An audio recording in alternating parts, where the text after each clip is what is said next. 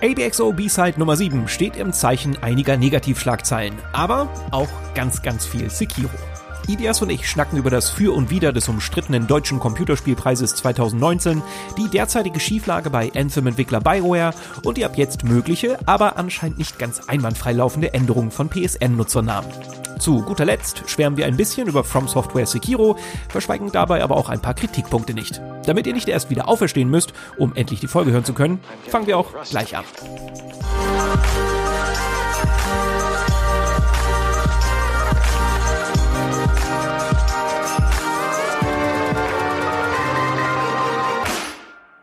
Hallo, moin, moin und herzlich willkommen zur siebten Ausgabe von ABXO B-Side. Mein Name ist Ilias Alawi und an meiner Seite begrüße ich natürlich niemand anderes als Sebastian Tützack. Hallo Sebastian.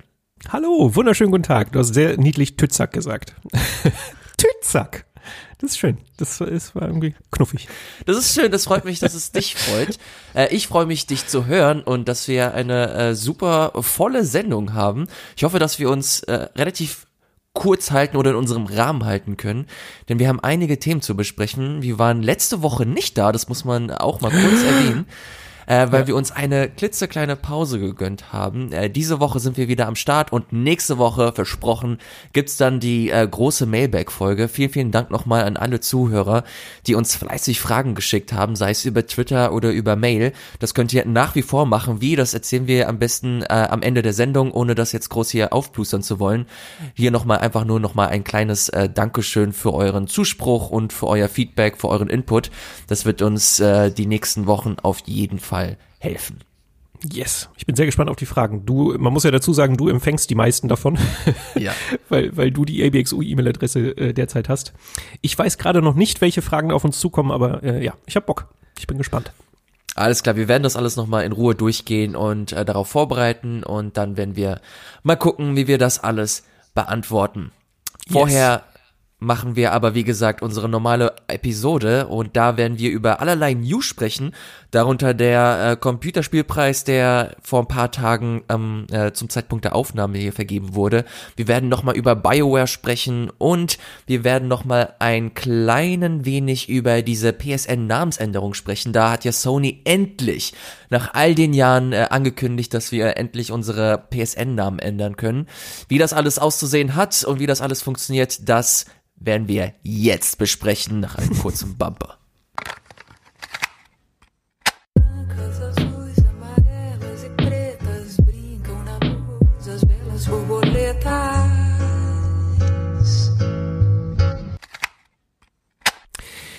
Ja, äh, Ilias, der Deutsche Computerspielpreis 2019 war.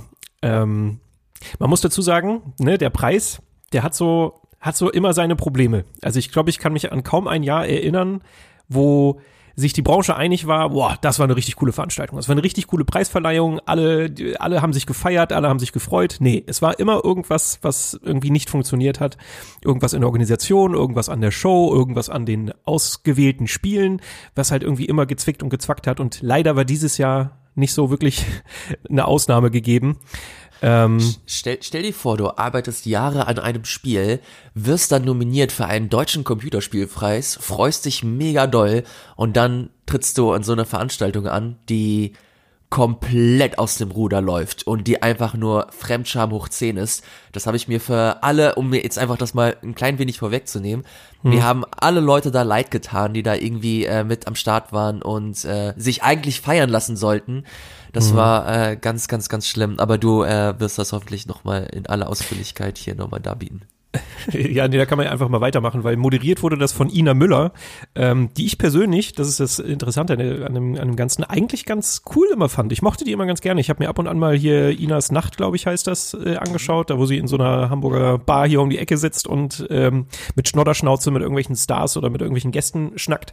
Und da macht sie das normalerweise echt gut. Also sie ist halt so sehr schroff so in ihrer Art, aber sie schafft es halt ein Interview zu führen, das halt immer irgendwie eigentlich nett ist. Also es ist nie, es ist nie angreifend. Es ist halt herausfordernd, aber es ist nie angreifend. Sie schafft genau das, das richtige Level. Ich weiß nicht, du ne, bist ja auch Videospieljournalist und du führst auch Interviews und mir macht das total Spaß, halt zu sehen, wie manche Leute Interviews führen und wie sie halt mhm. Antworten von jemandem einfordern und herauslocken und Leute sich wohlfühlen lässt, lässt bei so einem, bei so einem Interview, bei so einer Situation. Und sie kann das normalerweise richtig gut. Aber bei dieser Show war sie der Unsympath hoch 10. Das ging gar nicht klar. Also sie kommt auf die Bühne, ähm, zeigt einfach, dass sie nicht vorbereitet ist, indem sie halt zum Beispiel den Namen dieses Preises falsch ausspricht, statt äh, der deutsche Computerspielpreis, was einfach nur der deutsche Computerpreis, glaube ich. Mhm. Und ähm, dann, weiß ich nicht, sagt sie halt gleich ganz offen, dass sie keine Ahnung hat. Dann äh, kommen Leute auf die Bühne und sie macht sich halt mit Klischee-Witzen über die lustig, was halt einfach bei so einem Preis nicht sein darf. Also ich verstehe, woher diese Schnodderschnauze kommt. Ich verstehe auch vielleicht, warum sie dachte, dass es irgendwie, ja, dass es unterhaltsam ist. Aber das war einfach nur fremdschämig. Also das war ganz, ganz, ganz, ganz schlimm. Das Problem bei Ina Müller ist, glaube ich, dass sie halt immer noch, sie ist halt in ihrer Persona geblieben. Du hast mhm. es gerade äh, ganz gut ausgeführt. Sie ist halt jemand, der ganz bewusst so ein bisschen aneckt, die mhm. herausfordert, die auch ein bisschen provoziert, um halt auch interessante Gespräche zu provozieren. Äh, was ja an sich gar nicht mal so verkehrt ist. Also das kann ja durchaus unterhaltsam sein, wenn du halt in einer bestimmten ja, wenn du halt den bestimmten Rahmen hast, wenn du halt die Kneipe hast und da ein lockeres Interview führst, dann kann das halt durchaus Sinn machen und äh, der ganzen Sendung irgendwie zusprechen. Mhm. Aber wenn du halt in so einer Persona einen Computerspielpreis moderierst, der halt auch eine gewisse auch wenn, um das ein bisschen polemisch zu formulieren, so eine gewisse Würde einfach voraussetzt mhm. und ähm, dich trotzdem dann so präsentierst, als ob du keine Ahnung hättest. Das, ist, das hat sie ja versucht, so ein bisschen charmant zu machen, dass sie halt ganz bewusst offensiv damit äh, umgegangen ist, dass sie halt gar nicht so wirklich die richtige ist für diese, für diese Moderation, für diesen Job aber das versucht hat zu überspielen, hat für mich aber leider irgendwie überhaupt nicht funktioniert, weil sie halt trotzdem ja sehr, sehr forsch damit umgegangen ist. Sie hat nicht diese Sensibilität an den Tag gebracht, die das eigentlich verlangt. Ja, also ich, ich finde ich komischerweise schon, dass sie von der Art her ganz schön anders war, als wie ich sie kenne, also von, von ihrer Show. Also natürlich so der, der reine Schnack war schon so, wie sie halt spricht. Sie ist halt da, was du gesagt hast, so ein bisschen schroff, ein bisschen direkter, aber sie schafft es halt immer äh, ja, diese Würde halt zu behalten, auch was die Interviewpartner angeht. Also sie ist in ihrer schroffen Art immer freundlich bei solchen Interviews und das hat sie diesmal komplett ausgetauscht und sie ist dann wirklich mit irgendwelchen dummen Klischee-Gags gekommen mit, haha, guck mal, die Gamer, die immer zu Hause sitzen im Keller und kein, keine Sonne abkriegen, äh, Energy-Drinks trinken und keine Ahnung was.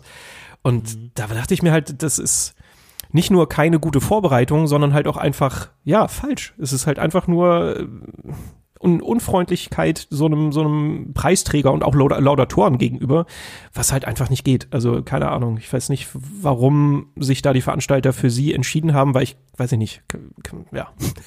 Das, aber das zieht sich auch durch diese ganze Sendung durch. Also du hast auch, oder durch die ganze Preisverleihung, Du hast halt auch Laudatoren, also Leute, die äh, die die Nominierten erwähnen und dann letztendlich den Gewinner äh, küren, die überhaupt nicht mit der Branche verbandelt waren. Das Schlimmste war äh, die Sängerin Namika, die ich jetzt persönlich fast nicht kannte vorher, die einfach da nicht hingepasst hat. Also sie die stand da, die man hat gemerkt, dass sie sich so ein bisschen Mühe gegeben hat. Sie hat irgendwelche Begriffe ge genommen, die so ein bisschen signalisieren sollten, dass sie sich schlau gelesen hatten, was äh, Gaming angeht, aber auf so eine hoch und durch und durch cringige Art und Weise. Ah, und dann hast du noch Colleen Ulmen Fernandes und äh, hier so eine Comedian äh, gehabt, Enisa Armani, die halt alle überhaupt nicht mit der Branche verbandelt waren, wo ich mir denke, ich kann mir vorstellen, warum solche Leute die Laudatoren äh, oder die die äh, ne, die Preisverleihung äh, durchmoderieren oder halt die die Gewinner äh, erwähnen weil das natürlich eine gewisse Reichweite diesem Preis schenkt. Aber ich glaube, das ist einfach die falsche Herangehensweise für so einen Preis. Du solltest da schon so ein bisschen branchenintern gucken. Ähm, und zusätzlich waren da halt auch noch ganz viele Politiker, die dann gegenseitig sich versucht haben, irgendwie auszuboten und auf, auf Stimmfang waren, was halt auch wieder unangenehm war. Also es sind so viele Sachen passiert, die einfach ja, die, die diesem Preis nicht gut getan haben und diesem ganzen, dieser ganzen Verleihung halt ja, die haben sie so richtig ausgehebelt. Also man hat einfach das Gefühl gehabt, die Leute, die da durchaus auch hier und da den Preis gewonnen oder verdient verdient haben und und das Preisgeld wahrscheinlich auch sehr gut tut, weil da natürlich auch viele kleine Studios äh, dabei waren. Aber das, das hat einfach direkt an Wert verloren. Wenn du da auf dieser Bühne standst, erstmal von Ina auseinandergenommen wurdest, dann waren da irgendwelche Leute, die keine Ahnung hatten, wer du bist. Ich glaube, das tut dem Ganzen echt nicht gut. Also das war eine, eine ganz falsche Herangehensweise. Und hinzu kommt dann auch noch das ganze Gespräch über, okay, wer wird da eigentlich ausgezeichnet, weil auch da waren wieder so ein, zwei Sachen dabei, wo ich sage, äh, da, da merkt man einfach, dass dann ein gewisses Politikum dahinter stand. Das Lieblingsbeispiel von mir ist äh, die Kategorie Beste Serious Game, wo The Delix äh, State of Mind gewonnen hat, was halt ein stinknormales Adventure ist, aber ganz bestimmt kein Serious Game. Da sieht man halt einfach, okay, die, die Veranstalter wollten The Delic noch einen Preis zuschieben. So, und ähm, ja, da sind so viele Sachen, die irgendwie nicht so ganz rund laufen. Und interessant ist auch, dass selbst Leute, die in der Jury teilgenommen haben, man fragt sich ja immer von außen, ne, wie kann das dazu kommen? Selbst Leute, die in der Jury ähm, dabei waren, die haben sich nachhin, im Nachhinein schon deutlich darüber beschwert. Äh, zum Beispiel die Petra Fröhlich, die die, äh, die Gameswirtschaft .de Webseite pflegt und hegt. Äh, die hat danach auch eine Kolumne veröffentlicht, die war auch in der Jury mit drin, die sich aber jetzt ganz deutlich darüber beschwert, wie das alles abgelaufen ist und wie ähm, diese Veranstaltung halt letztendlich ausgesehen hat. Und ja, also ich muss sagen, dass für mich war es, als ich es mir jetzt nochmal angeguckt habe, im Nachhinein eine ganz schön große Enttäuschung weiterhin. Also obwohl ich diesen Preis, ich habe auch das Gefühl in der Branche, dass der nicht so äh, ja nicht so dermaßen positiv wahrgenommen wird, dass viele Leute den einfach ausblenden tatsächlich. Und das finde ich halt wiederum schade, weil im Prinzip ist der Deutsche Computerspielpreis was total Tolles und was Wichtiges und etwas, was glaube ich auch, auch sein muss. Also ich würde glaube ich nicht auf ihn verzichten wollen, aber ich glaube, dass da hinten in der, in der Entscheidungsriege das Ganze einfach nochmal, ja, irgendwie mit ein bisschen mehr Feingefühl überdacht werden sollte. Also ich glaube, dass da einfach noch mehr Leute in diesem Entscheidergremium stecken sollten, die halt wirklich auch tief in der Branche drinstecken und nicht so wie jetzt. Jetzt ist halt alles sehr durchwachsen und das, ja. Na, ich sehe da auch das, das Hauptproblem, dass der Preis halt sehr stark mit der mit der Politik halt verzahnt ist. Er wird ja mhm. in Kooperation mit der Bundesregierung ausgetragen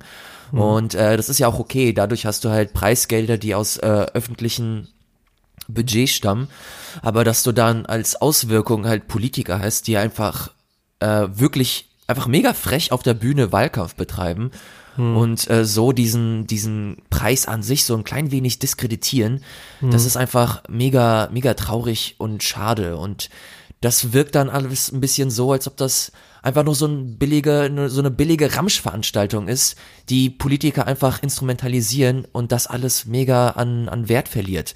Da müsste mhm. man einfach äh, schauen, dass man, ich fände das gar nicht ich fände das gar nicht so gut, wenn dieser Preis komplett nur noch aus äh, Menschen besteht, die in der äh, Videospielbranche ansässig sind. Ich finde das schon gut, dass das gemischt ist, aber dieses Mischverhältnis, das sollte einfach viel stärker zum Tragen kommen. Also, mhm, dass genau. du halt nicht nur, nicht nur so eine Namika auf der Bühne hast oder eine Ina Müller. Ich möchte als Moderator jemanden sehen, der einfach Bock auf Videospiele hat. Das muss nicht ja. mal ein, ein Journalist sein, das muss kein Entwickler sein. Das könnte von mir aus das, das, das Paradebeispiel, das eigentlich immer genannt wird, aber was eigentlich auch relativ gut passt, ist so ein, ist so ein Smudo zum Beispiel. Beispiel. Das ist so jemand, der ist in der, in der Öffentlichkeit äh, bekannt, ist eine, Öffentlich ist eine Person des öffentlichen Lebens, ist Musiker, hat aber auch mega Bock auf Videospiele. Und genau mhm. so jemanden möchte ich als Moderator sehen, genau so jemanden möchte ich als, Laud als äh, Laudator sehen. Aber nicht nur solche Leute, ich möchte auch einen Entwickler sehen zum Beispiel, der jetzt auch nicht vielleicht mega groß ist, aber sich einen, einen kleinen Namen gemacht hat als, als äh, jemanden, der Bock auf Videospiele hat und dieses Medium vorantreiben möchte. Und genau mhm. das sollte dieser Preis eigentlich sein, dass er als, als, als Funke dient, als Inspiration für Leute, die einfach äh, Lust haben, sich weiter in diesem Medium zu verwirklichen, dieses Medium vorantreiben wollen. Und stattdessen hast du da eine Veranstaltung, die nicht ernst genommen wird, was extrem traurig ist, weil diese Veranstaltung sollte eigentlich dazu dienen, dieses Medium hier in Deutschland zu stärken.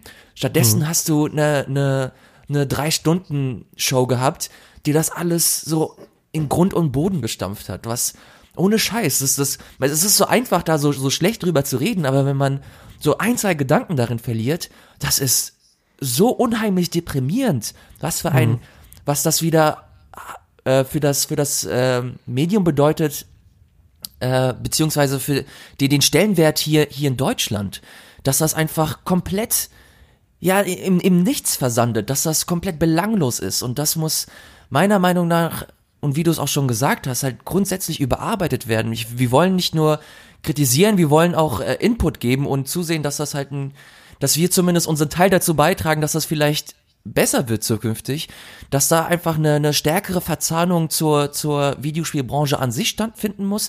Politik gehört wohl immer dazu, aber Politik darf diese, das, äh, darf diese Institution halt auch nicht instrumentalisieren. Man mhm. muss einfach einen, einen stärkeren Zahn zu der Videospielthematik haben, weil Videospiele das fucking Ding sind in dieser Show. Das ist das fucking Konzept.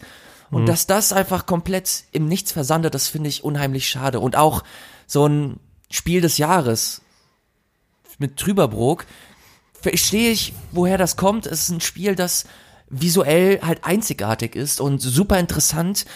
Aber Leute, wenn man Trüberbrook gespielt hat, ist es halt ein Erstlingswerk der Bild- und Tonfabrik und dafür ist es mega gut, aber es ist nicht das Spiel des Jahres hier in Deutschland. Da, da muss ja, auf jeden Fall, es, man muss, man muss Ach, es ist, es ist so traurig, ey. Es macht mich, ey, ohne Scheiß. Vor der Podcast-Aufnahme dachte ich mir, ja gut, komm, dann lass ein bisschen über den Computerspielpreis sprechen.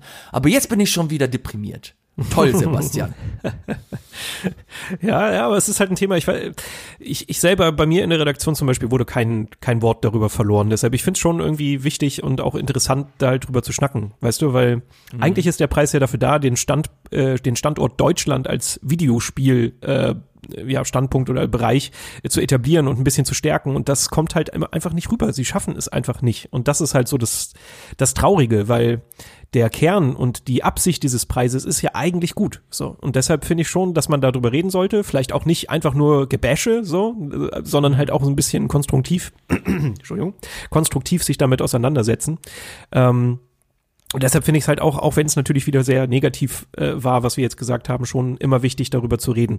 Das ist nämlich total schade, weil wenn man sich den äh, Preis angeschaut hat, dass zum Beispiel so eine Information wie, ähm, dass die Videospielförderung in Deutschland jetzt gestärkt wird, dass, ähm, glaube ich, 50 Millionen Euro investiert werden äh, zukünftig.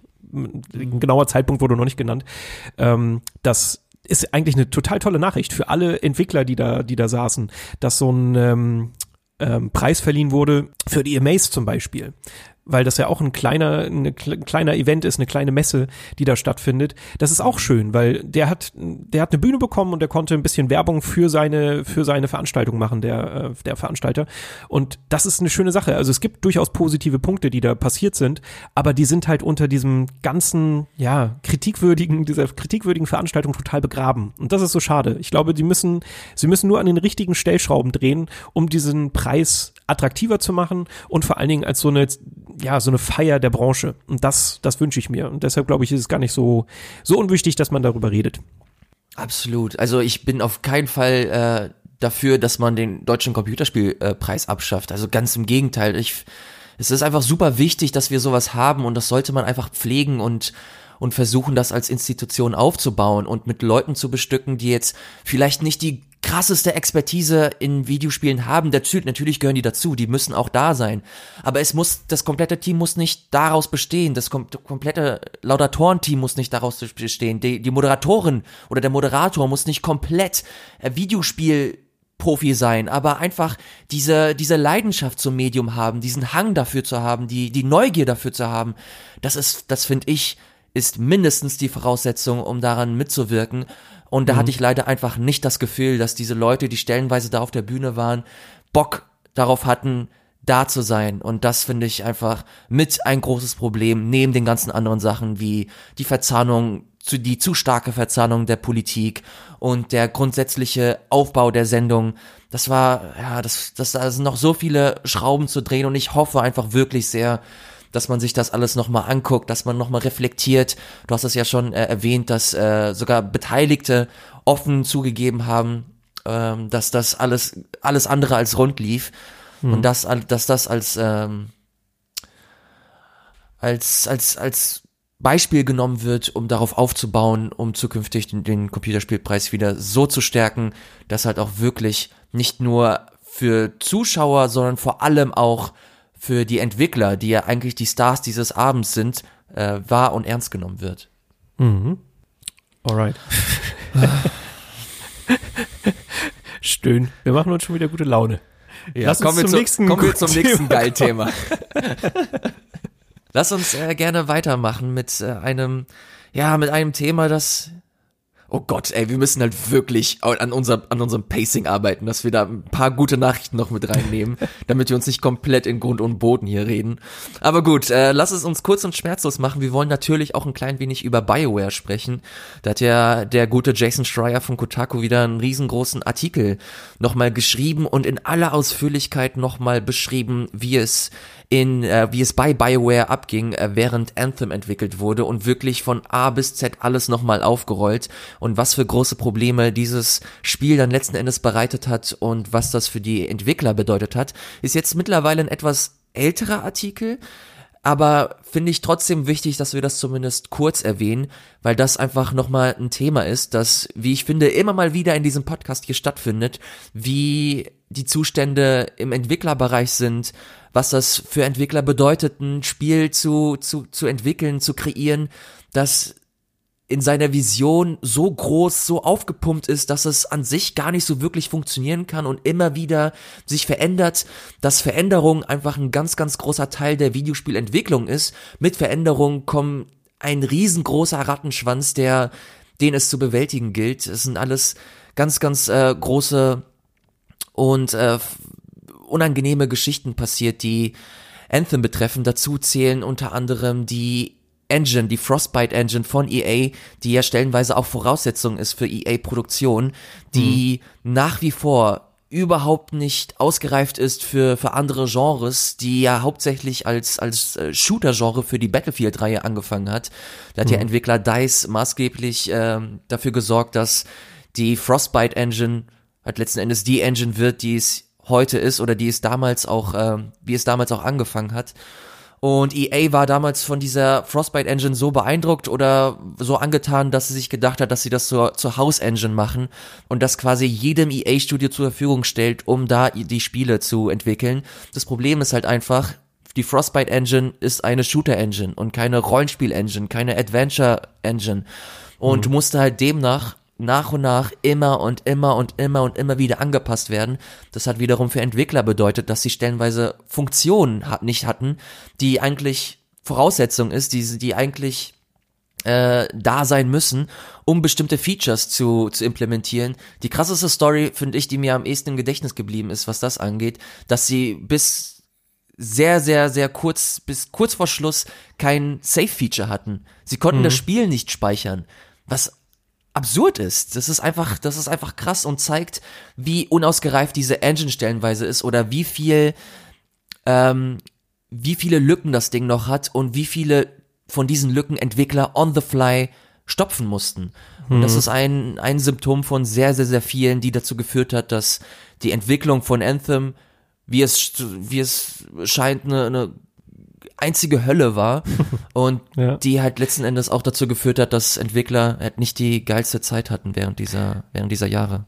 Ich fand äh, in dem ganzen Scoop, in der ganzen Geschichte von Jason Schreier halt auch so interessant, ähm, dass man so ein bisschen gesehen hat, wie diese E3-Demo damals entstanden ist. Ich glaube, oh, ja. war das 2017 der erste Reveal? Oder ja, 2000, ich glaube ja, ne? schon. Ja, müsste ja, eigentlich. Ja, 2017. Und da war ich halt auch noch vor Ort mit, mit äh, meinem Kollegen hier Chris von Game 2 und wir sind da beide aus diesem aus dieser Präsentation rausgegangen und waren so, hey, das sah richtig gut aus, aber ich glaube nicht, dass das wirklich das Spiel war. So und äh, mhm. jetzt diese den Artikel von von Jason Schreier gelesen, äh, ist es ja genau so gewesen. Also die Entwickler ja. wussten wirklich bis kurz vor dieser E3-Präsentation nicht, was genau das Spiel ist und zum Beispiel sowas wie diese, dieses Flugfeature, das jetzt ja sehr prominent ist im, im Hauptspiel, mhm. war zwischenzeitlich eigentlich gar nicht mehr geplant. Es war nachher nur drin, weil sie den ähm, CEO oder den Entscheider von EA, dem sie das vorgelegt haben, beeindrucken wollten und zeigen wollten, ey, das ist das Spiel, das du haben möchtest. Und ja. deshalb ist es halt drin. Und alles, was in dieser E3-Präsentation zu sehen war, war eigentlich nicht viel mehr als ein Mockup. Es war halt eigentlich ein Elevator-Pitch. Und das ist, glaube ich, das, weshalb wir relativ oft ähm, erleben, dass solche E3-Demos überhaupt nicht oder nicht genau dem Spiel entsprechen, das später veröffentlicht, veröffentlicht wird. Ich meine, Watch Dogs haben wir ja auch gesehen, das sah auch äh, wesentlich besser aus auf einer E3-Trailer, als es nachher im eigentlichen Spiel war.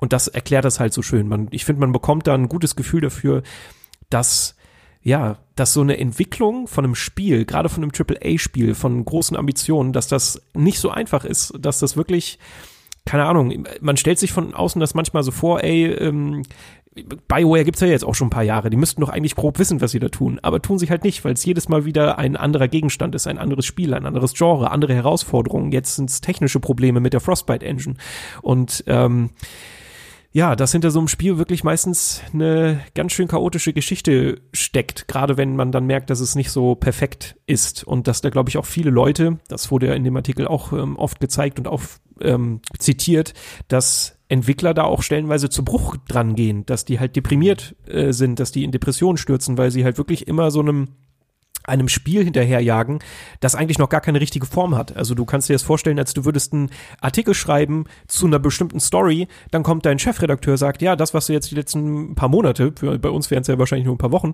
gemacht hast, äh, das ist jetzt hinfällig. Wir schreiben eine andere Geschichte, die so und so aussieht. Also musst du alles wegwerfen und fängst wieder von vorne an. Und ich kann mir echt gut vorstellen, dass dich das halt fertig macht. Und dass du halt Absolut wenn du nicht weißt, was du da genau machst, für was du das machst und was das letztendlich wird, das ist, glaube ich, der absolute Albtraum. Also ich kann mir das gar nicht vorstellen. Deshalb ähm, für, für alle, die sich da so ein bisschen für interessieren und die so ein bisschen Verständnis für das alles bekommen wollen, ist das eine richtig schöne Story. Das ist ein sehr langer Artikel von äh, Jason Schreier, aber ähm, ich finde, das ist durchaus wert, mal gelesen zu werden. Ähm, das, das schärft so ein bisschen das eigen, die eigene Wahrnehmung, finde ich. Absolut. Der, dieses Flugfeature ist für mich so auch eines der, der härtesten Beispiele, die mich auch besonders getroffen haben. Du hast, du hast das Beispiel gerade genannt mit den Autoren, die stellenweise halt die Geschichte komplett umkrempeln mussten. Mhm. Aber hier hast du halt ein Feature, das lange Zeit als das Feature galt, das implementiert wird und dementsprechend wird ja auch das Level aufgebaut, die ganzen, das ganze Level-Design wird auf mhm. dieses Feature halt ähm, gestutzt und so dann letzten Endes implementiert, dass genau dieses Feature unterstützt wird, dann heißt es, okay, dieses Feature müssen wir rausnehmen. Das bedeutet, dass die komplette Welt nochmal umgestrickt werden muss. Alles muss verändert werden, die komplette Architektur, äh, wie das, wie die, wie die Spielwelt auf dich reagiert und mit dir kommuniziert, muss komplett geändert werden. Und dann heißt es wieder, okay, fuck, wir brauchen dieses Flugfeature. Es muss nochmal alles geändert werden. Und wenn mhm. dazu noch eine Engine kommt, die halt alles andere als zuverlässig ist, die, die dich stellenweise äh, Stunden oder Tage zurückwirft, nur damit du nochmal ein neues Feature oder irgendeine Option implementieren kannst, das stelle ich mir als den absoluten Horror vor. Also es tut mir so leid, dieser, dieser Artikel ist stellenweise auch super hart zu lesen, mhm. ähm, gibt aber, wie du schon gesagt hast, einen unheimlich guten Eindruck, was, äh, was es bedeutet, Spiele in so einem, auf so einem Level zu entwickeln. Und ich würde das auch wirklich jedem anraten, der halt halbwegs irgendwie neugierig ist oder interessiert ist an genau solchen Themen, der, äh, an die Leute, die halt Bock haben, Spiele besser zu verstehen, als einfach nur, okay, ich spiele jetzt Mario von links nach rechts und gut ist. Da ist dieser Artikel eigentlich schon fast Pflichtlektüre. Das mhm. ist einfach unheimlich wichtig, das, das besser zu verstehen, um das auch besser dann zu verarbeiten, zu besprechen, weil das geht ja halt auch weiter. Du hast sowas wie No Man's Sky, das glaube ich in so eine ähnliche Richtung gegangen ist. Du hast relativ, mhm. du hast ein relativ kleines Team gehabt, das leider den Fehler gemacht hat, seine Träume, seine Wünsche nach außen zu tragen, zu kommunizieren. Und das hat dann halt zu einem riesengroßen Backlash geführt. Natürlich haben sie all diese Träume und Wünsche zum Zeitpunkt des Releases nicht hingekriegt und nicht geschafft und nicht implementieren können. Das machen sie jetzt nach und nach und nach.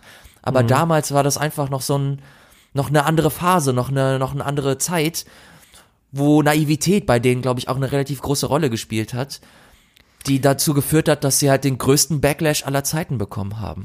Ich finde, das hast du auch ganz oft einfach aus Konsumentensicht auch verständlicherweise, wenn du ein Spiel bekommst, das nicht fertig ist oder wo du merkst, dass da einfach eklatante Fehler drin stecken, dass du dich halt natürlich nur aufregst im ersten Moment, weil du, du bekommst etwas, ein, ein Spiel, für das du Geld ausgegeben hast und es ist nicht so, wie du es erwartet hattest.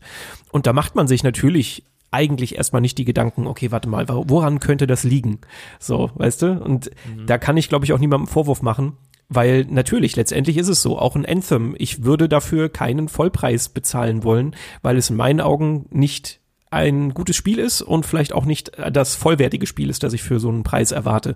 Also das soll das nicht entkräftigen, so, diese Kritik ist natürlich absolut gerechtfertigt, aber um so ein Verständnis zu bekommen, weil viele, bei vielen ist, glaube ich, so die Wahrnehmung, wahrscheinlich auch bei Anthem, ähm, ja, guck mal, der BioWare, die haben sich jetzt gar keine Mühe gegeben, die wollten nur kurz Geld abschröpfen. So ist es halt eigentlich nie. Wenn überhaupt, dann sind da gewisse Publisher, ähm, ja, äh, Anforderungen oder, oder Sachen, die sie halt erfüllt sehen möchten oder dass ein Spiel zu einem gewissen Zeitpunkt rauskommt, ähm, was diesem Ganzen natürlich einen Druck verleiht und vielleicht da so ein bisschen diese Geldgier vorgewer vorgeworfen werden kann.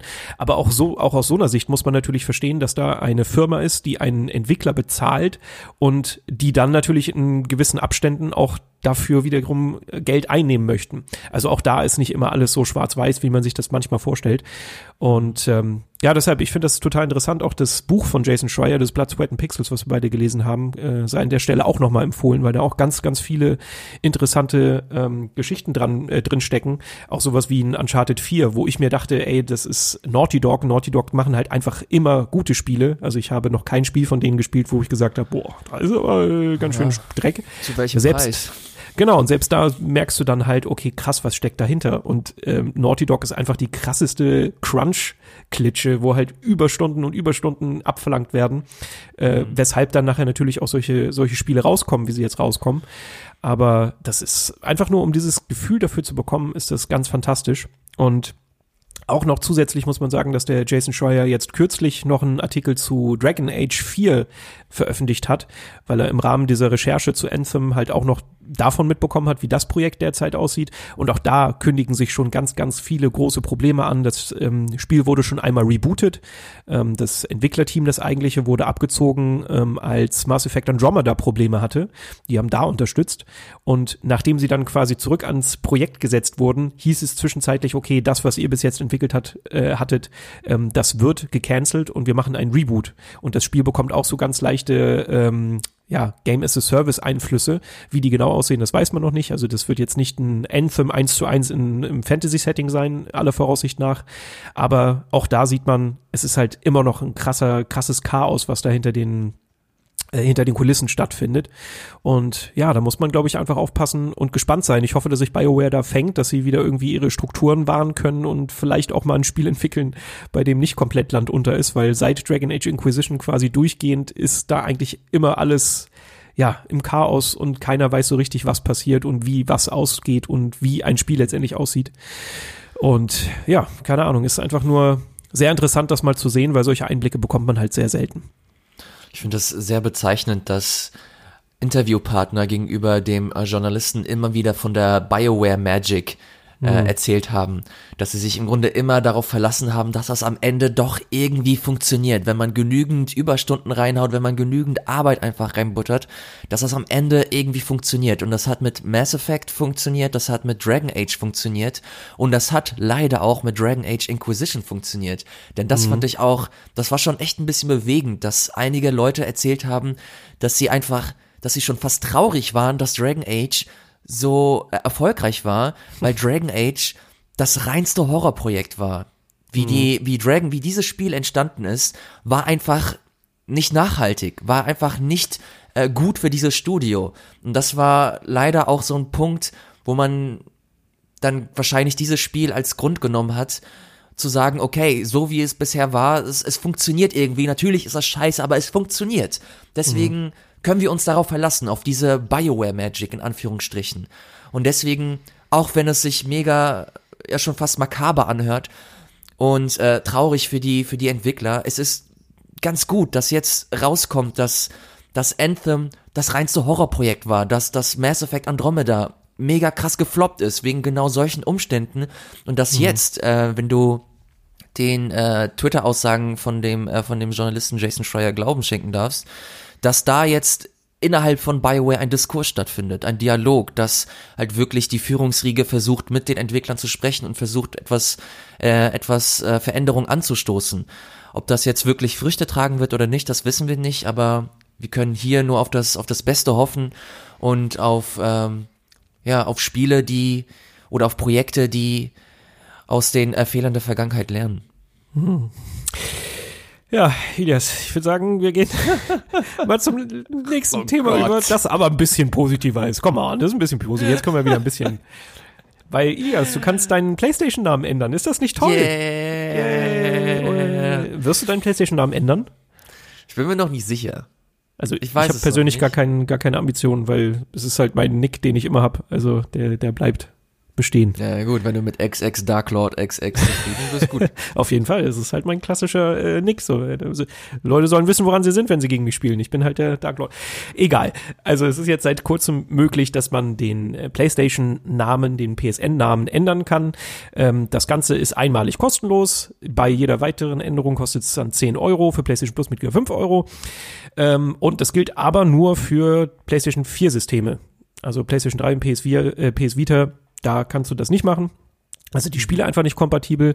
Ähm, allerdings hat sich dann recht schnell äh, herauskristallisiert, dass das wohl gar nicht so einfach war, diese, diese Änderung vorzunehmen. Ähm, die genauen Umstände sind nicht bekannt. Ich habe so eine kleine Vermutung, warum, aber ähm, naja, auf jeden Fall musste Sony eine ganze Reihe an Spielen testen mit diesem neuen Feature. Und dabei hat sich halt herausgestellt, dass einige Spiele damit nicht so ganz kompatibel sind, dass du deinen Namen ändern kannst. Und das bedeutet, ähm, dass du zum Beispiel deinen Trophäenfortschritt verlieren könntest, wenn du einen neuen Namen hast. Oder dass äh, Save-Files, also Spielstände, nicht mehr funktionieren.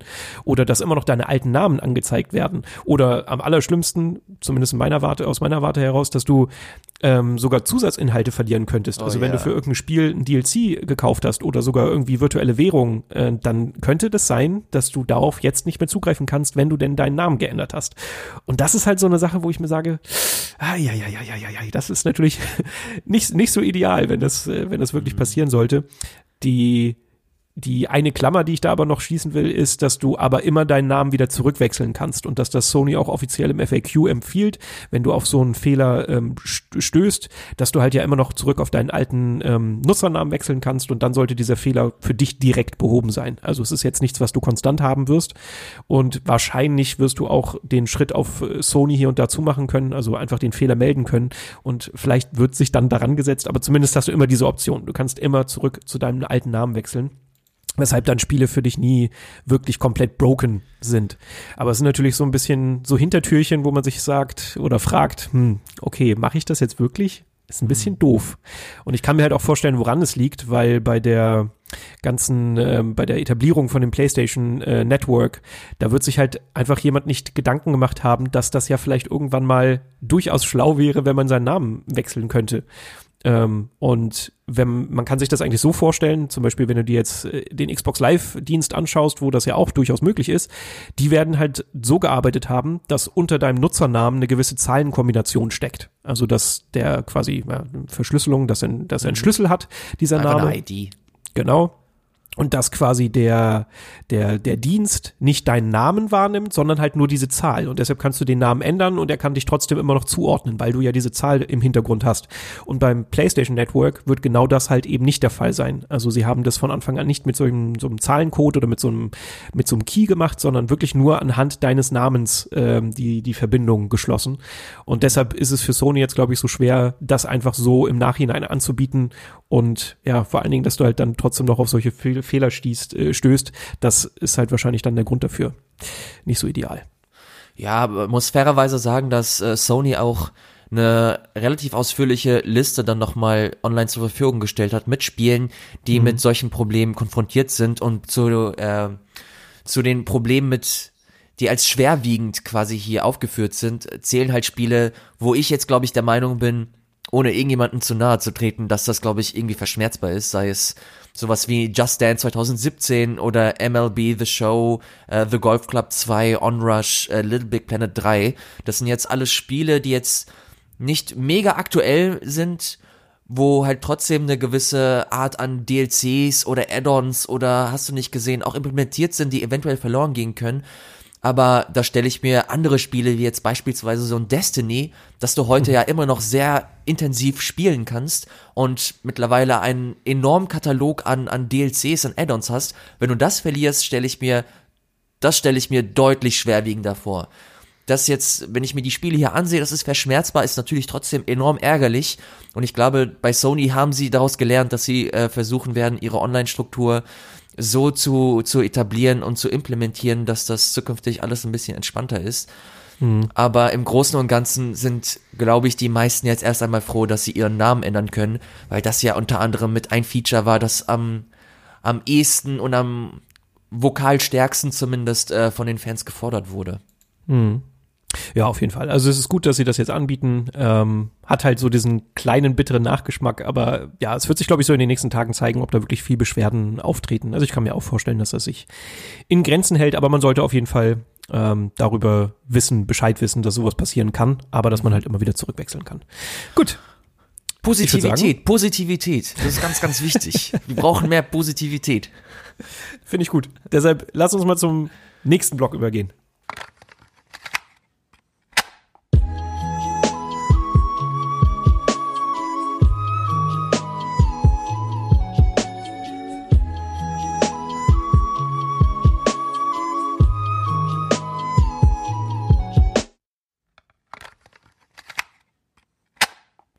Ja, äh, positiv sein, ne? Jetzt, wo wir so viele nicht so schöne Schlagzeilen hatten, ähm, kann ich sagen, ich hatte Urlaub, das ist sehr positiv. Yay! Und, und in meinem Urlaub, nochmal ein Yay bitte. Yay! Habe ich Sekiro gespielt. Jetzt nochmal. Yay! Das nehme ich jetzt ja, als, als Ausschnitt. Als Fühl Ausschnitt. ich immer mal wieder rein. Yay! Yay! Finde ich gut. Nach BioWare. Äh, Yay! Oh Gott, nach dem Deutschen Computerspielpreis. Yay! Ähm, genau, gut, nein, ich habe Sekiro gespielt. Genau, und Sekiro ist tatsächlich, yay! Ja, es hat ja, mir absolut. sehr viel Spaß gemacht. Ähm, ich, aber ich, ja, ich muss aber auch sagen, genauso wie du das letztes Mal ja auch angedeutet hast, ich habe wirklich lange kämpfen müssen, bis es so richtig Klick gemacht hat. Und das war wirklich schmerzhaft. Ich war stellenweise wirklich dabei zu sagen, schade. Das ist so das erste From Souls-like, das ich nicht spielen werde oder nicht durchspielen werde, weil ich stellenweise wirklich frustriert war und nicht so richtig verstanden habe, was das Spiel von mir will. Und das hat wirklich auch bis zu einem gewissen, ich glaube nicht mal, dass ein Boss bei mir der Auslöser war. Da müsste ich jetzt noch mal länger drüber nachdenken, aber es war zumindest so, dass ich bei einem Boss war und gemerkt habe, okay, jetzt habe ich es gerafft, jetzt habe ich es gerafft. Und ähm, ich glaube, das kann ich auch sagen, ohne dass das jetzt ein krasser Spoiler ist. Ich werde nur den Namen eines Bosses sagen. Mhm. Äh, und zwar Lady Butterfly. Davon hat man wahrscheinlich schon mal gehört, wenn man irgendwie bei, mhm. bei Twitter rumgeschaut hat oder keine Ahnung, irgendwelche sozialen Medien verfolgt hat. Das ist ein Boss, bei dem scheinen sich so ein bisschen die Geister, habe ich das Gefühl. Äh, manche sind da richtig hart am Kämpfen und strugglen und manche, äh, bei denen geht's dann ganz gut. Und zumindest, wenn ich so bei, bei Game 2 mich auch nachträglich umgehört habe. Auf jeden Fall ist es ein Boss, der einen herausfordert. Der ist nicht so einfach.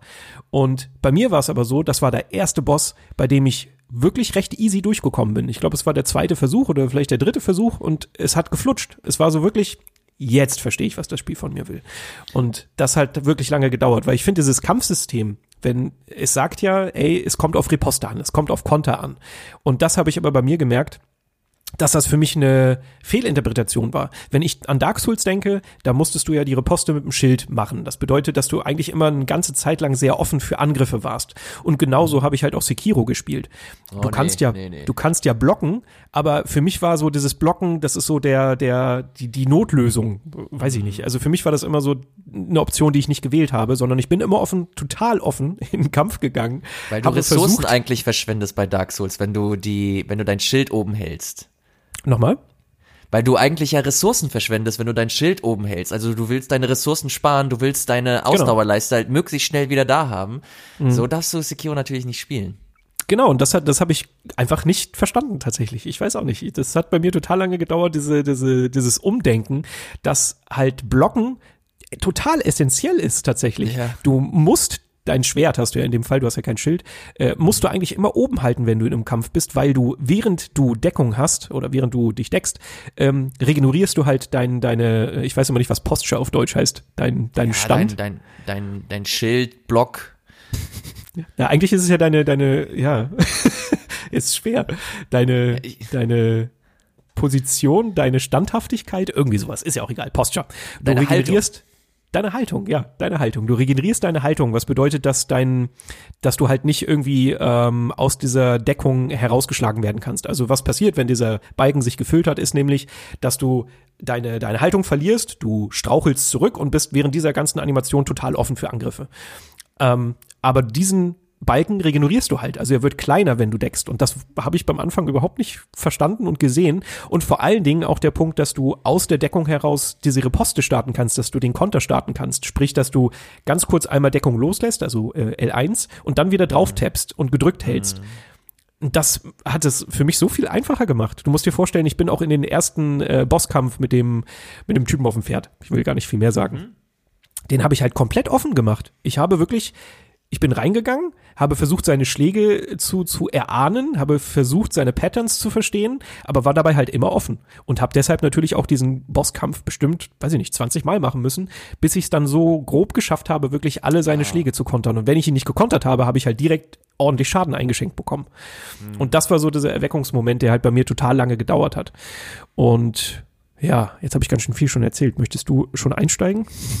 Ey, ich finde es einfach nur, ich habe dir gerade mega äh, gespannt zugehört, weil ich es super interessant finde, wie jeder so denselben Aha-Moment erleben musste.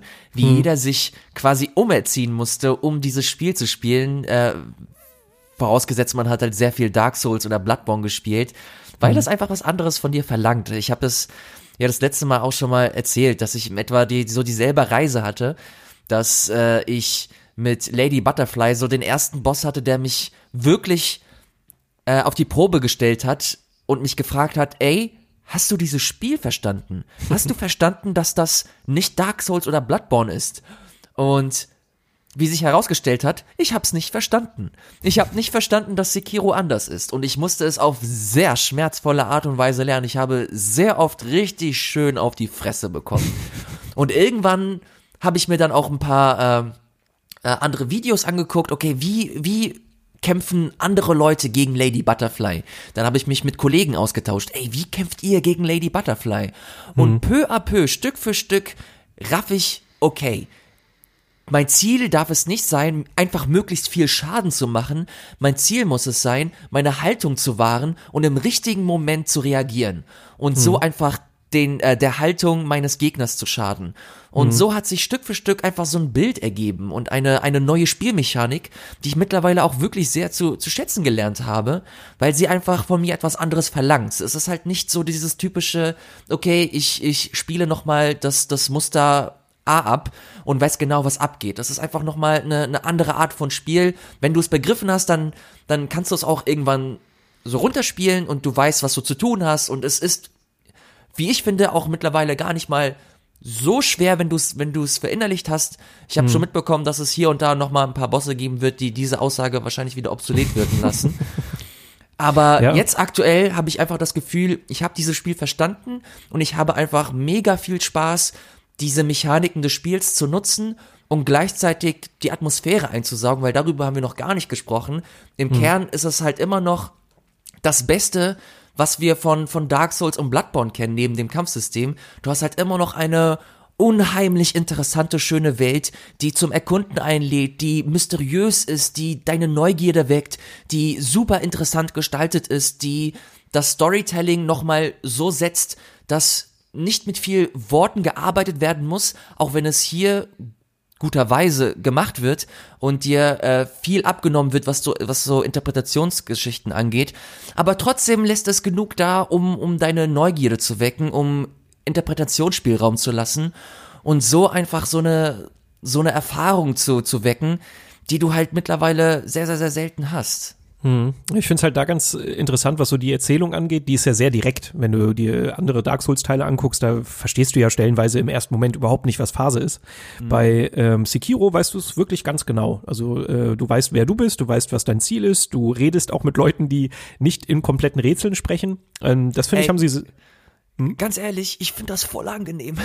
Ja, ich finde das, das, ich finde das tatsächlich auch gut, weil der Aspekt kommt dazu, dass sie halt eben doch so Side Stories haben, die sie aber eben doch andeuten. Weil ich mag das total gerne bei Dark Souls auch ähm, Itembeschreibungen mehr anzuschauen. Weil mhm. in diesen Itembeschreibungen stecken dann halt auch immer noch Geschichten oder Hinweise, was denn eigentlich gerade passiert.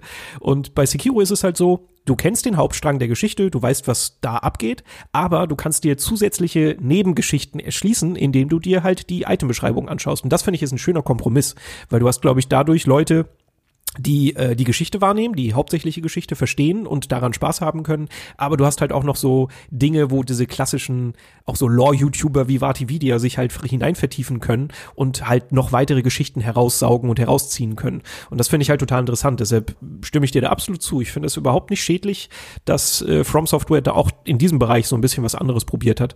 Und ähm, ja, ich finde es sehr charmant tatsächlich. Und ein Aspekt, den ich letztes Mal auch eigentlich fast sagen wollte, als wir kurz drüber gesprochen haben, ist dieser ganze Stealth-Teil von Sekiro, den oh, ich ja. auch total gut finde, tatsächlich. Ja. Ähm, ich finde, das passt einfach total gut auch zu Dark Souls. Also ich könnte mir das auch vorstellen, dass es beim nächsten Dark Souls, wenn es irgendwann mal eins gibt, sowas auch ein bisschen mit ähm, drin ist, weil du ja immer vorsichtig spielst, weil du immer Angst hast vor deiner, vor den Gegnern, vor der Herausforderung. Und wie ist es in, in Stealth-Spielen wie Hitman? Da ist es natürlich genauso. Du hast Gegner, die wirklich jedes Mal eine krasse Bedrohung sind, wenn du sie denn nicht gescheit ausschaltest. Und deshalb ist das so ein Magic Fit, finde ich. Also es passt einfach perfekt dazu. Und ich muss auch sagen, in der Phase, wo ich das Spiel noch nicht ganz verstanden hatte und immer wieder so an, an an die Wand gehauen habe quasi, weil ich nicht weitergekommen bin oder weil mich ein Boss so krass herausgefordert hat, ähm, war das immer so der Punkt, wo ich gesagt habe, oh, okay, damit komme ich halt doch noch weiter. Ich konnte mich dann gut durch durch Level schleichen und halt Gegner nach und nach ausschalten, ähm, was halt total geholfen hat, finde ich, weil ich immer noch so ein gewisses Fortschrittsgefühl hatte, obwohl ich halt eigentlich nicht groß weitergekommen bin oder wenn dann sehr langsam. Aber das hilft total und es hilft auch der Atmosphäre, weil du halt dafür dann halt auch wiederum langsam vorgehen musst und langsam die Areale erkunden und, und analysieren musst, um zu wissen, wie du wann du vorgehst. Und da hilft natürlich auch, dass die Gegner-KI ziemlich dumm ist. also du ja, kannst sie stellenweise. Ist nicht, sie, ist, sie, ist stellenweise, sie ist nicht die klügste, aber sie kann stellenweise auch sehr, sehr erbarmungslos sein. Also da habe ich schon, habe ich schon alles mitbekommen. Aber ich finde das im Großen und Ganzen, es erfüllt seinen Zweck. Ja, also ich, was ich, was ich damit meinte, ist halt, dass du eigentlich ja hinstürzen kannst zu einem Gegnerfeld, du äh, stealth killst den einen und dann fließt du schnell und dann merkst du, dass halt innerhalb von, weiß ich nicht, ein paar Sekunden dieser Alarmmodus schon wieder weg ist und dann kannst du wieder hin. Also du könntest theoretisch so vorgehen, wenn du gerade nicht weiterkommst oder so. Mhm. Das meinte ich eher damit, dass sie ein bisschen, bisschen dumm sind. Und ich hatte es auch schon hier und da, dass Gegner irgendwie nach einer Routine, also wenn ich sie aus einer aus einer äh, Patrouille quasi herausgeholt habe, alarmiert habe, dass sie danach nicht wussten, wo sie hin sollen und gegen Wände gelaufen sind oder so. Also sowas passiert ab und an mal. Oh, okay. Aber an sich finde ich es tatsächlich sehr sauber äh, gemacht und ich finde es passt sehr gut und spielerisch fügt sich das perfekt ein und auch das ganze Moveset finde ich fantastisch. Also diese oh, ganze ja. Bewegung, der dieser Enterhaken, ähm, dass du springen kannst, dass du Schläge aus der Luft heraus äh, starten kannst. So, das ist alles irgendwie, hm, das ist, fühlt sich richtig, richtig schön an. Also ich finde, da haben sie noch ganz, ganz deutlich an dieser ganzen Dynamikschraube gedreht, was schon bei Bloodborne deutlich besser war als im Vergleich zu einem sehr statischen Dark Souls haben sie hier, finde ich, nochmal auf die Spitze getrieben. Also das macht mir auch immer, immer sehr viel Spaß. Nicht nur ähm, bei der Erkundung der Areale, dass man sich halt an, an ja, entlegene Flecken irgendwie schwingen kann und ganz schnell hintereinander enthaken, enthaken, enthaken und du bist plötzlich ganz woanders, sondern halt auch in Kämpfen, dass du stellenweise Gegner, ähm, ja, wie nennt man das denn? Dass du dich an Gegnern quasi festhalten kannst aus der Entfernung, dass du deinen Enterhaken an Gegner schwirren lassen kannst und dich dann ganz schnell ranziehst und in der Luft noch einen Schlag äh, auslöst. Ja. Und das ist halt stellenweise ein richtig gutes Gefühl. Das ist schon sehr fantastisch. Absolut. Das Moveset an sich, ähm, auch wenn ich das jetzt nicht großartig weiter aufblähen möchte, aber ich, ich weiß auch noch nicht, wie viel du äh, geskillt hast und gelevelt hast, äh, weil ja das Levelsystem A da nochmal ein klein wenig anders ist. Mhm. Aber wenn du da genügend gelevelt hast, bekommst du da stellenweise auch irgendwann Moves, wo du dir einfach denkst, fuck, Alter, ich bin ein krasser Shinobi, Mann. Ich bin richtig cool jetzt gerade. Das ist so schön, dass dieses, dass dieses Gefühl einfach nochmal gefördert wird, indem du halt einfach so geile Anime-Moves irgendwann bekommst. Das ist stellenweise so cool. Es macht so viel Spaß. Ich habe richtig Bock, stellenweise zu grinden und mir neue Fähigkeiten freizuschalten, hm. weil du echt abgefahrenen Shit machen kannst, den du vorher so auch noch nicht gesehen hast. Das finde ich auch ganz geil. Ich habe auch versucht, mir möglichst wenig Trailer und so einen Kram anzugucken. Hm. Und deswegen ist das für mich immer so eine kleine Überraschung, was so, was so hinter dieser neuen Prothesenverbesserung steckt oder hinter dieser neuen Fähigkeit. Das macht einfach mega Bock, sich da auszuprobieren und das dann in das normale Gameplay mit einzuspannen und so halt einfach so dein eigenes Moveset zu kreieren. Es macht einfach, ach, es macht einfach Bock. Es ist ein gutes Spiel. Es ist ein gutes Spiel ja, einfach. Auf jeden Fall. Ich finde auch, dass, dass das ganze Rollenspiel, dieser Rollenspielaspekt fehlt, finde ich tatsächlich gar nicht schlimm. Da war ich mir beim Anfang nicht so sicher, ob ich da so der Fan von bin, dass du keine Erfahrungspunkte sammelst du ja schon, aber du hast keinen klassischen Levelaufstieg. Also du bekommst nicht automatisch bessere Charakterwerte, wenn du jetzt äh, ein, ein, ja, gewisse Erfahrungspunkte gesammelt hast, sondern du hast halt immer Zwischenbosse, die dir diese Prayer Beats, diese Gebetsketten äh, mhm. Elemente quasi geben. Ähm, und die kannst du dann in, in besseren, äh, bessere Vitalitätswerte zum Beispiel investieren, wenn du vier Stück aber hast. Also du kannst, äh, du kannst nicht dir, dir, ja, diesen Fortschritt ergrinden. Du kannst dir nur Skills ergrinden. Und das finde ich aber tatsächlich total toll. Das hat so ein bisschen so diesen Zelda-Charme. Wenn du einen großen Boss besiegt hast, dann bekommst du halt auch jedes Mal so eine Erinnerung.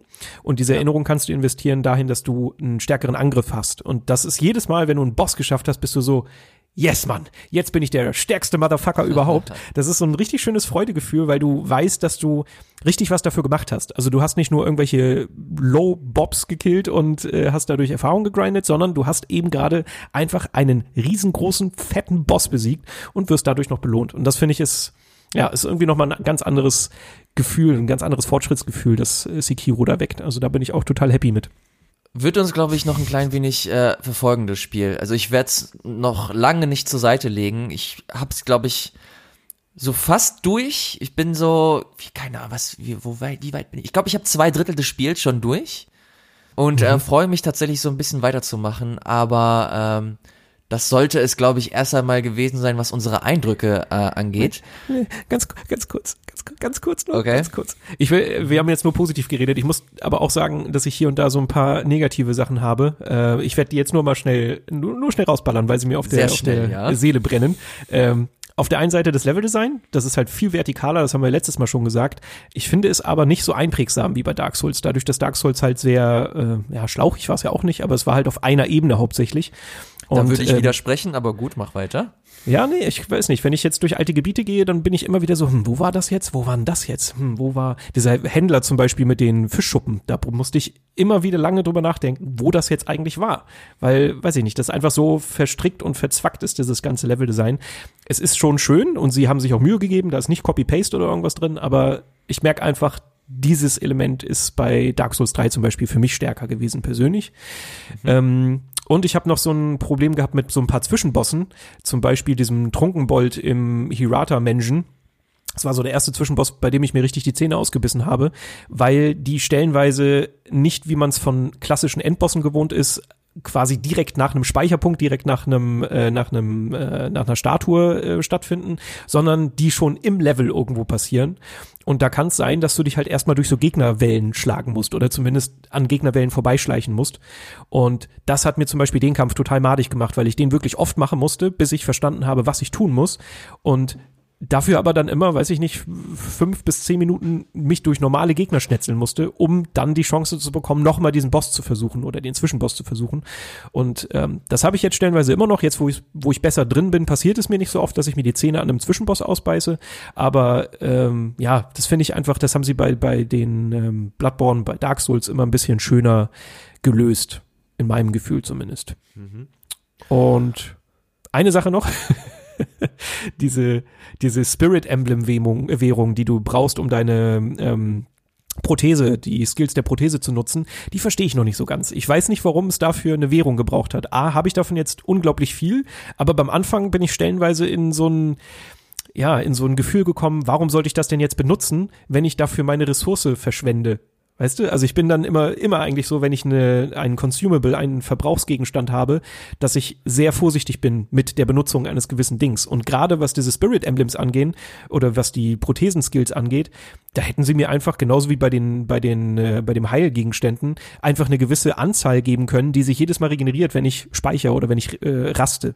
Und das ich ist so ein Punkt, den ich nicht, nicht verstehe. Also der ist so ein bisschen unnötig. Ich glaube, das ist einfach so eine Designphilosophie von denen, dass sie versuchen wollen, dass einfach, dass sie dir mehr Wert geben wollen und dir nochmal einfach nochmal vor Augen führen wollen, ey, wenn du das nutzen möchtest, bitte mach dir nochmal vor Augen, dass das ein besonderes Gut einfach ist. Ja, und das aber ist so schade, weil das hemmt dich so im Versuchen, weißt du? Also es, ja, das Experimentieren ich, ich schränkt das Ich finde ich finde gar nicht so sehr, diese Spirit Emblems, die bekommst du ja irgendwann hinterhergeworfen. Also genau, ich, es war vor allem am Anfang ich achte gar nicht mehr so großartig drauf, ähm, wann ich wie meine, meine Prothesen einsetze. Wenn ich Bock drauf habe, dann mache ich das einfach. Ich habe über 400, 500 Stück von diesen Dingern und die sind auch mhm. extrem günstig. Also selbst wenn du halt immer und immer wieder stirbst und nicht so viel Geld hast, du kannst sie dir irgendwann halt äh, in, in Maßen äh, kaufen.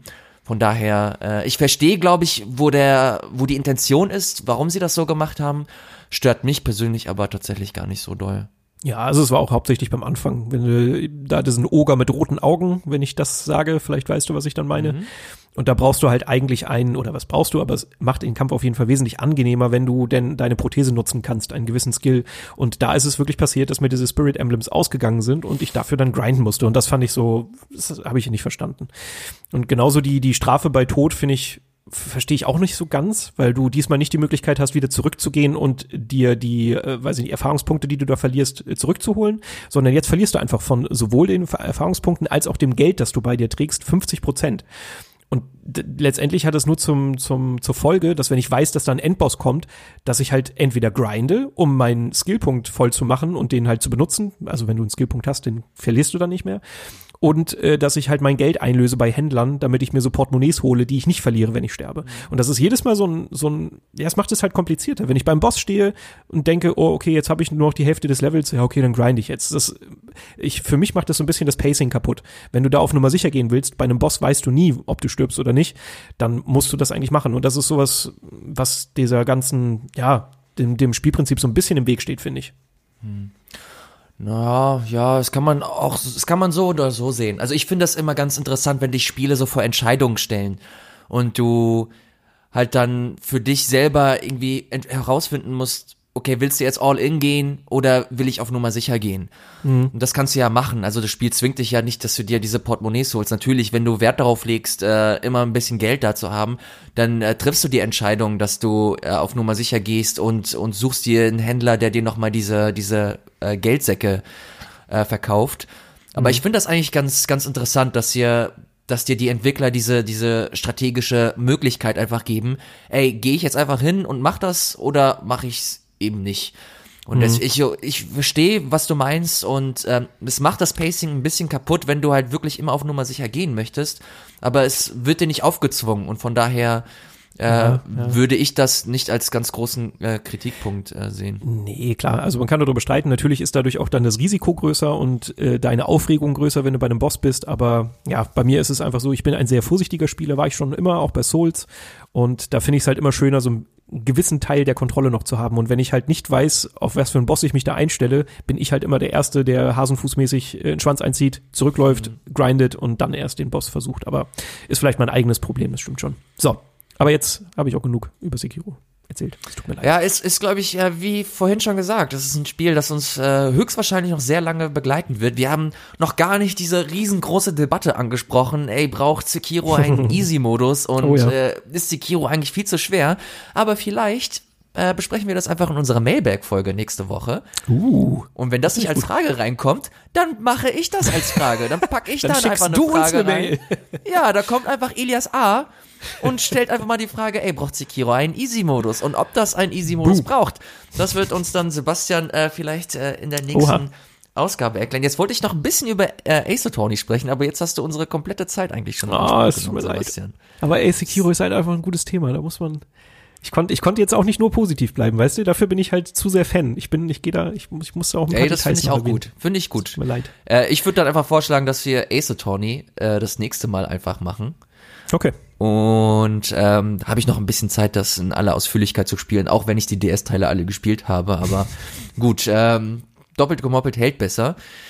Jetzt aber erst einmal vielen, vielen, vielen Dank äh, an die lieben Zuhörer da draußen, dass sie so lange mit uns hier durchgehalten haben. Über eine Stunde haben wir jetzt gesprochen über allerlei Themen. Äh, wenn ihr Feedback habt äh, zu diesem Podcast, dann teilt es uns bitte bitte mit. Das könnt ihr unter verschiedenen, über verschiedene Wege machen. Der beste Weg, äh, wo wir es immer als allererstes sehen, ist natürlich auf Twitter unter dem Hashtag ABXO oder direkt äh, an unseren Handle at ABXO unterstrich, Punkt, äh, sorry.